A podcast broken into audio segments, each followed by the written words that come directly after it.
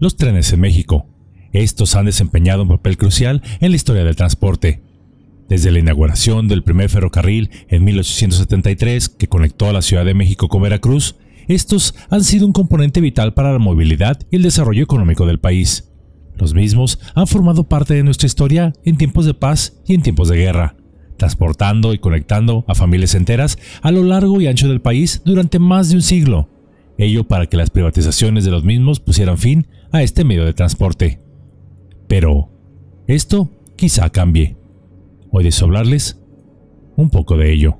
Es por eso que Yolocamotes tiene el placer de traerles el día de hoy. ¿Regresará el tren de pasajeros a México? Recientemente, el actual mandatario, el presidente Andrés Manuel López Obrador, anunció que develará un decreto que abrirá las puertas, o más bien los rieles, para que unos 20.000 kilómetros de vías férreas actualmente reservadas para trenes de carga se empleen también en trenes de pasajeros. Un regreso muy esperado por muchos mexicanos desde que el servicio de trenes de pasajeros, el cual era una opción muy económica para un gran sector de la población, fuera cancelado. La historia es así. En los años 90 del siglo XX, el entonces presidente Ernesto Cedillo Ponce de León, siguiendo las luces provenientes de otras partes del mundo, continuó con la ola privatizadora de los bienes del Estado, desincorporando de esta manera el sistema ferroviario nacional y dejándolo en manos de cinco empresas, la mayoría extranjeras con concesiones de hasta 50 años.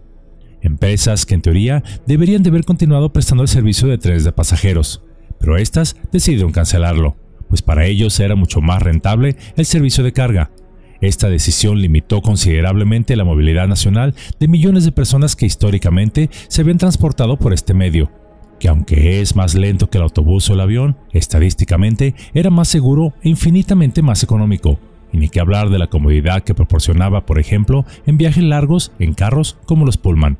contando incluso con servicios de comedor y áreas de recreo, donde se podía admirar los paisajes nacionales. Pero bueno, primero las ganancias y después el servicio social, pensarían las empresas ferroviarias.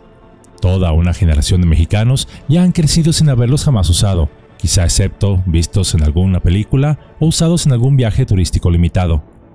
Pero, el actual mandatario está decidido a darle un giro a esto. En palabras suyas, se dará preferencia a quienes ya tienen las concesiones de trenes de carga. Cierro la cita. La meta, convertir esas vías de carga en una joya moderna de transporte mediante reparación, modernización y electrificación que permitan poner en marcha de nueva cuenta el sistema ferroviario de pasajeros.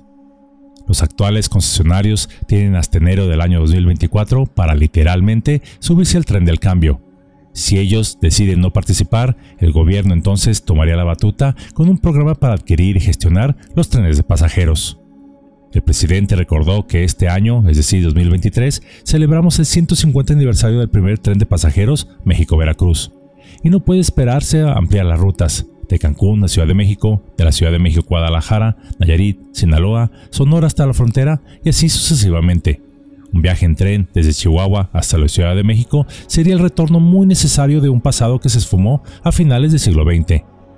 Por supuesto, el presidente criticó a su antecesor, Ernesto Cedillo, no sin razón, a quien describió como un tecnócrata irresponsable, ello por acabar con los trenes de pasajeros. Pero recordemos que Cedillo tan solo seguía luces de más arriba. Aunque también es de recordar que durante la administración del presidente Enrique Peña Nieto se intentó crear un tren de pasajeros hacia la ciudad de Querétaro, proyecto que incluso se licitó y se ganó por un consorcio chino, pero el cual fue finalmente cancelado debido a acusaciones de corrupción y sobreprecio, aunque tiempo después se supo que la verdad fue que los Estados Unidos se opusieron a que una empresa china ligada al gobierno de ese país construyera un tren en México, y no los Estados Unidos, por lo que este país presionó al gobierno de México para que cancelara el proyecto, ello por supuesto en nombre de la democracia, y así se hizo.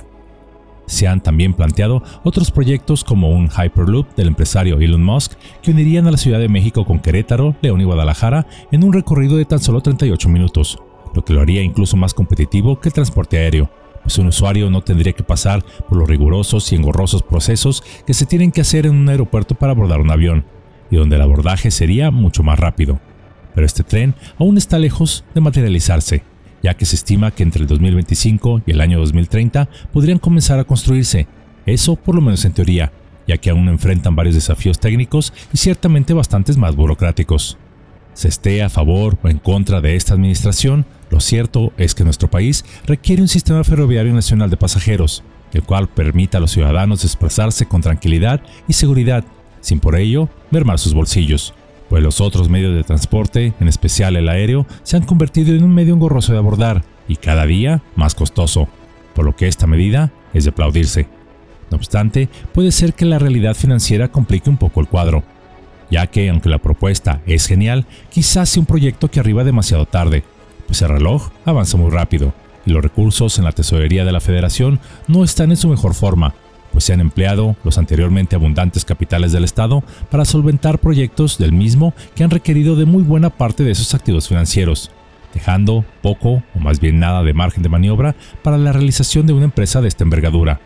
recordemos que le resta poco menos de un año a esta administración y dependerá de la siguiente, independientemente de quién sea el siguiente mandatario, de continuar o no con el mismo, ya que la nueva administración posiblemente encontrará muchos de los recursos públicos ya comprometidos, así como una deuda nacional elevada que le tornen difícil seguir con este proyecto. Quizá si el mismo hubiese sido priorizado sobre otros al inicio de esta administración, es totalmente factible que se hubiese convertido en una realidad pues solo hubiese requerido de la modernización de vías, trenes y estaciones, ya que las rutas estaban en su mayor parte establecidas prácticamente desde el siglo XIX. Por lo pronto, la propuesta está ahí, y solo el tiempo dirá si este viaje saldrá de la estación o tan solo se quedará en espera de partir. Pero ustedes, ¿qué opinan?